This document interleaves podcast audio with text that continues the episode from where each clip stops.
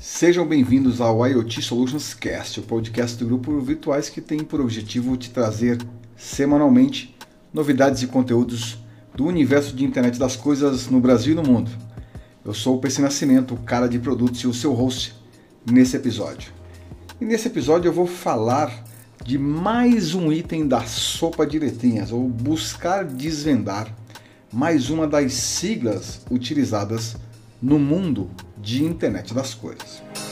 Você já deve ter ouvido falar sobre o termo outsourcing de tudo, que significa que quase tudo está se transformando em serviço. Você consegue contratar, comprar basicamente qualquer coisa que você queira no formato de serviço. Então você tem, ao invés de, de comprar uma casa, você pode é, usar o Airbnb, ao invés de comprar um carro ou de alugar um carro, você pode ter um carro por assinatura, que muda um pouco do aluguel, porque os benefícios são diferentes, as responsabilidades também são diferentes.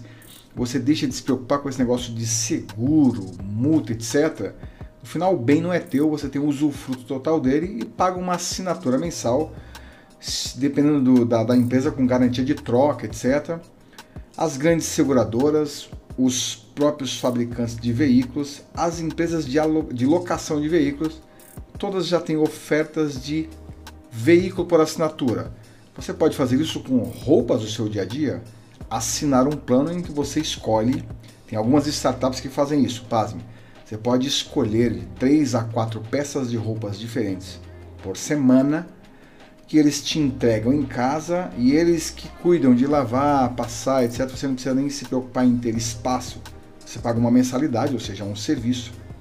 Você vai num site com mais de 3 mil peças e toda semana você tem direito de escolher três ou quatro peças, eles te entregam em casa, retiram de casa.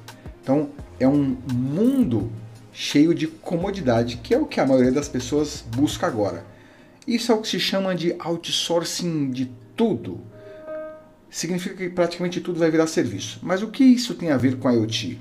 Na verdade, tem a ver com uma sigla que foi criada lá em 2014, se eu não me engano, pela Cisco, que chama-se IOE, que é do inglês Internet of Everything, ou Internet de Tudo. Esse conceito criado e imaginado pela Cisco e que é usado desde então, é, diz que Internet of Everything, ou internet de tudo, é uma junção de coisas com pessoas, com processos e com dados para transformar isso em informação útil, para é, buscar criar coisas novas, para melhorar a vida das pessoas, etc. Nesse contexto, o IoT não é o protagonista, porque ele não é o único, ele faz parte do internet de tudo, bem como a inteligência artificial. Tudo que a gente usa, ou a maioria das coisas que nós usamos, neste momento gera dados que são enviados para algum lugar, que são é, juntados com outros dados que são transformados em informação para retroalimentar o ecossistema, para criar coisas, para melhorar coisas, etc. Estou olhando a minha cola aqui.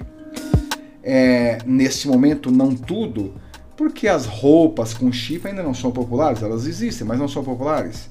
Mas em breve, muito provavelmente, teremos roupas com chips transmitindo os dados de calor, enfim, diversas informações. Imagine você que desde 2017 estima-se que são gerados por dia no mundo 2,5 quintilhões de dados. Você sabe quanto que é isso? Nem eu, não faço nem ideia. É muita informação.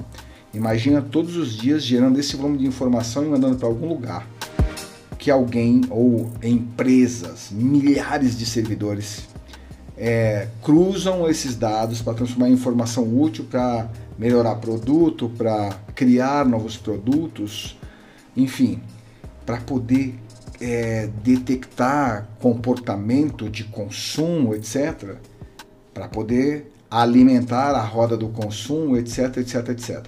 Imagina que apenas o seu smartwatch, o relógio inteligente, gera cerca de 20 bytes de informação por segundo.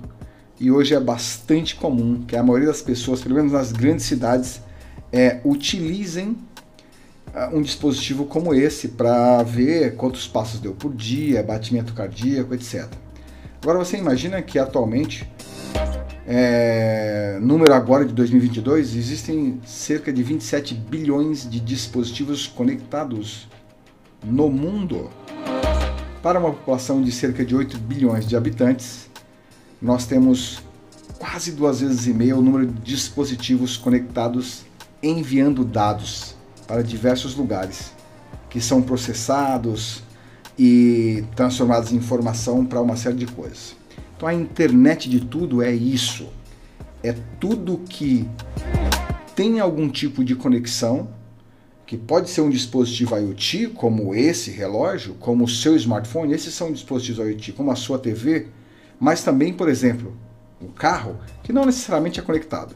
Existe um dado que em 2014 nos Estados Unidos, pelo menos os carros de, de um nível maior ali, Volvo, etc., praticamente 100% desses carros enviavam informações diárias para os seus fabricantes sobre histórico de navegação. Quantas vezes você apertou o botão para baixar o vidro quantas vezes você é, clicou na sua playlist favorita no seu rádio. Tudo isso para poder ver o que é possível melhorar, para poder criar outros dispositivos. Estima-se que em 2014 esses carros, cada um deles, enviava cerca de 25 gigabytes de informação por hora em 2014, há oito anos atrás. Imagine hoje que temos mais velocidade, dispositivos menores, mais facilidade de envio, de transmissão de informação. Então a internet de tudo é essa junção de informações que vêm de comportamento pessoal, do meu smartwatch, daquilo que eu estou vendo na minha TV, de como que eu navego, é, dos dispositivos em geral, medidores de energia, carros, motos, etc dos processos que tratam isso, né? É, internet de tudo é essa junção de tudo que interage com o dado para gerar informação para retroalimentar esse sistema, para criar coisas novas, para melhorar a vida das pessoas, para melhorar o processo, para desenvolver novos produtos, para propor novos serviços, etc. Tudo isso, segundo os fabricantes, é com o objetivo de melhorar a vida de você, consumidor, minha como consumidor. Na verdade, obviamente que isso traz mais comodidade, mais flexibilidade, a gente se sente o máximo com essas coisinhas fáceis. Mas no fundo, no fundo, óbvio que é para vender mais coisas, porque a indústria vive disso, o comércio vive disso. A economia mundial vive disso de fazer girar, de levar as pessoas a consumirem, a jogarem fora seu dispositivo que às vezes nem terminou de pagar e comprar outro, a se sentirem mais acomodados com algo mais novo que supostamente lhe dá um ganho de um segundo que não deveria nem ser um ganho.